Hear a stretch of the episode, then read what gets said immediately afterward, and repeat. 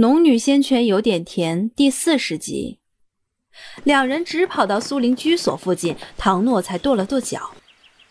今日时辰到了，我要去师傅那里听课，下次看我怎么收拾你。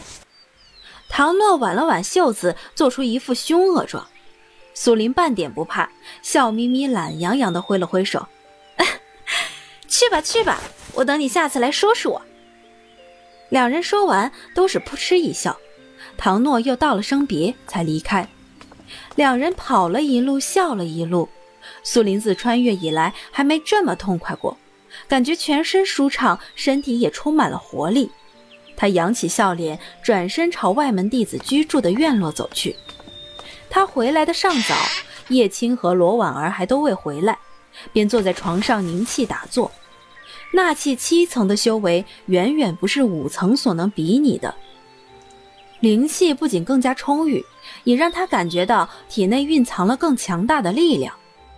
刚运转灵气两周天，便听到院里有响声，接着有人缓缓走进来。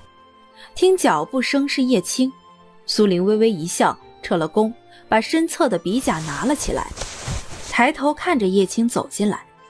叶青看到他没有过多的反应，只是道：“回来了。”说完，自去一旁洗漱。苏林从床上下来，手里捧着笔甲，对叶青道：“谢谢你了。”虽然笔甲他最终没有用，但叶青的这份心意却让他极为珍视。叶青洗漱好，转过头来，伸手接过笔甲，轻轻在笔甲上抚了一下，看得出来他极为珍视这件笔甲。其实无极派的外门弟子，要么是像他这种资质实在太差，要么是资质尚可、家庭条件却不好的，才会把孩子送来做外门弟子。像赵家这种不算顶大的修仙家族，都舍不得让族里资质好的弟子来此做外门弟子。如此一想，便知道叶青属于第二种。叶青的资质至少在自己之上，可是看衣服用度却朴素至极。但这样的叶青却有一件灵宝，让人不得不多想几分。但别人的家世秘密，苏林虽然会有想法，却不会主动打听。况且如叶青这种性子，若非他主动说出来，否则就算自己问了也是白问。叶青收回笔甲，脸上刚刚流露出来的那一丝丝真实，很快掩藏起来。他只是淡淡说了句：“不谢。”就当是还了你与我调价的人情，这人情似乎重了些。对叶青的态度，苏玲并没有生气，脸颊上仍旧挂着淡淡的笑容，同时从怀里摸出装着培元丹的玉瓶，递给叶青。我也不喜欢欠人情，你真要两笑，便收了这培元丹，从此你我两清。叶青听了苏玲的话，皱了皱眉，看着他。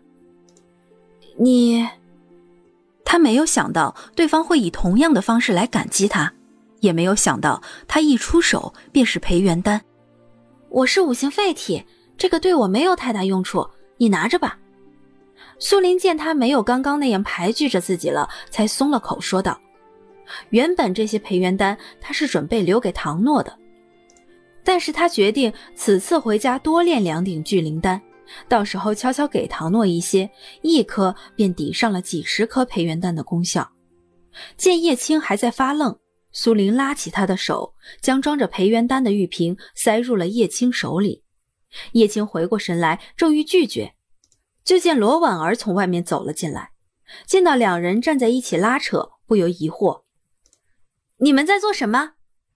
因为陆子霖的吩咐，他对苏林也更加留心。哪怕一点小事，他也提起了十二分的关心。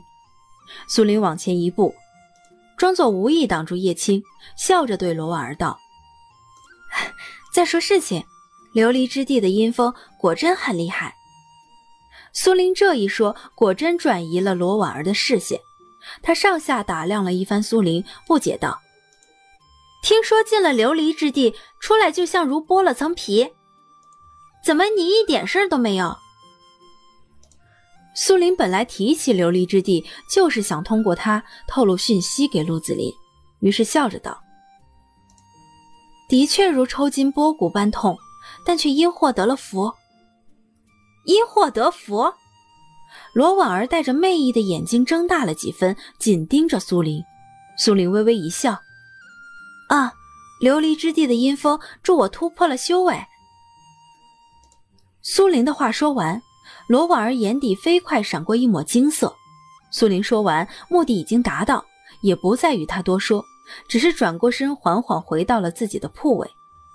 叶青此时倒是把培元丹揣了起来，目光落在苏林身上，一时间有些复杂，然后也坐回自己的铺位。明日我就回家了。啊，早去早回。苏林道。他知道叶青这话是对自己说的，但两人都碍着罗婉儿在，并没有再说下去。罗婉儿想追着苏玲再问问，但又怕自己表现的太明显，强压下冲动，也坐回自己的床上。罗婉儿琢磨了半晌，想再进一步问点什么，却听外门院子有人唤道：“赵然，有人找。”苏玲应了声，下了床。往外走去，罗婉儿也暂时打消了询问的念头。叶青扫了罗婉儿一眼，然后闭目养神起来。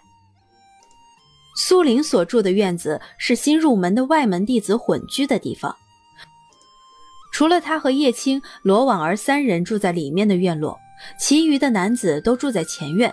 喊他的也是一个外门弟子，见他出来，就指了指大门外。苏林道了声谢。提步朝门外走去，他以为是唐诺又转回来了，没想到出门一看，竟是林海。苏林微微一笑，原来是林海师兄。林海挠了挠头，面露担忧：“我才知道，你去琉璃之地受罚了。”说着，他的目光如唐诺一般担忧的把他打量个遍。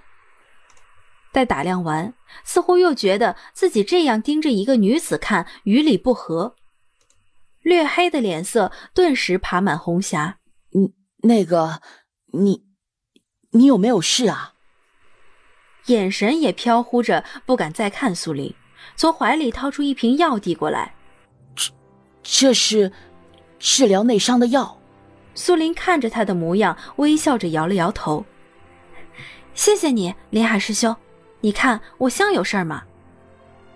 林海芳想起，刚刚打量他的确不像有事的样子。那，那你，那你……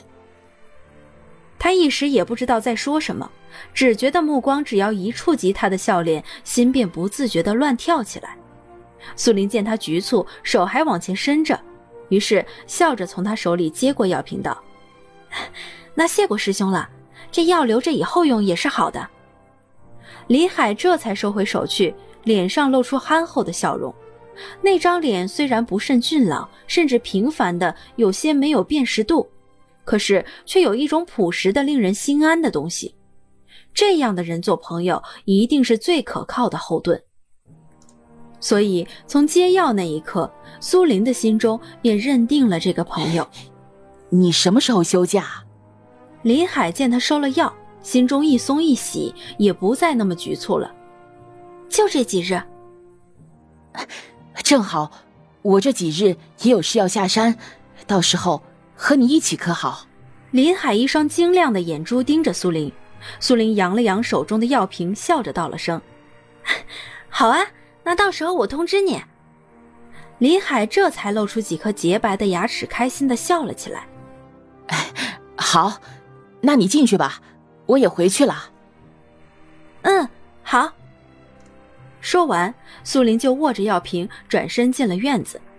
林海看着他的身影消失，才依旧保持着笑容，转身离开。叶青第二日便放假离开了青云山，于是房间里只剩下苏林和罗婉儿两人。